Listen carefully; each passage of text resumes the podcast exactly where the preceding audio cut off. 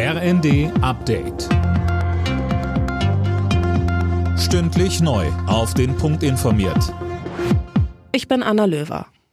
Die Flutkatastrophe in Westdeutschland ist genau ein Jahr her und sie hat auch erhebliche Mängel beim Bevölkerungsschutz aufgezeigt. Um den zu verbessern, hat Innenministerin Faeser mehrere Maßnahmen angekündigt. Mehr von Tom Husse. Künftig müsse man besser kommunizieren, koordinieren und kooperieren, sagte die SPD-Politikerin in Berlin.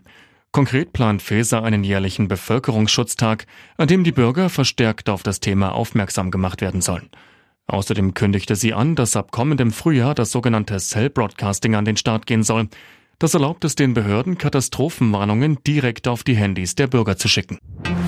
Anlässlich des Jahrestags der Hochwasserkatastrophe besucht Bundespräsident Steinmeier das schwer getroffene Ahrtal. Vor Ort will er sich über den Wiederaufbau informieren. Außerdem ist am Nachmittag eine zentrale Gedenkveranstaltung in Euskirchen geplant.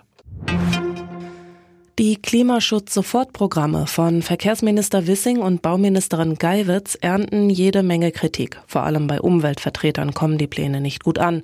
Barbara Metz, die Bundesgeschäftsführerin der Deutschen Umwelthilfe im ZDF. Herr Wissing hat leider keine kurzfristigen Klimamaßnahmen vorgestellt, die irgendwie geeignet wären, in den nächsten Jahren die CO2-Emissionen zu senken. Denn dann hätte er zum Beispiel ein Tempolimit verkünden müssen. Das hat er aber nicht getan, sondern er wartet auf ein Wunder.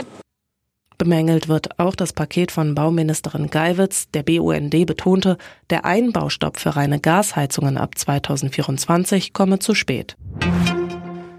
Im Streit um ukrainische Getreideexporte gibt es offenbar eine Einigung. Laut dem türkischen Verteidigungsminister Akar haben Russland und die Ukraine vereinbart, ein Koordinationszentrum einzurichten. Von dort aus sollen die Exporte über die Häfen ausgeschifft werden können. Alle Nachrichten auf rnd.de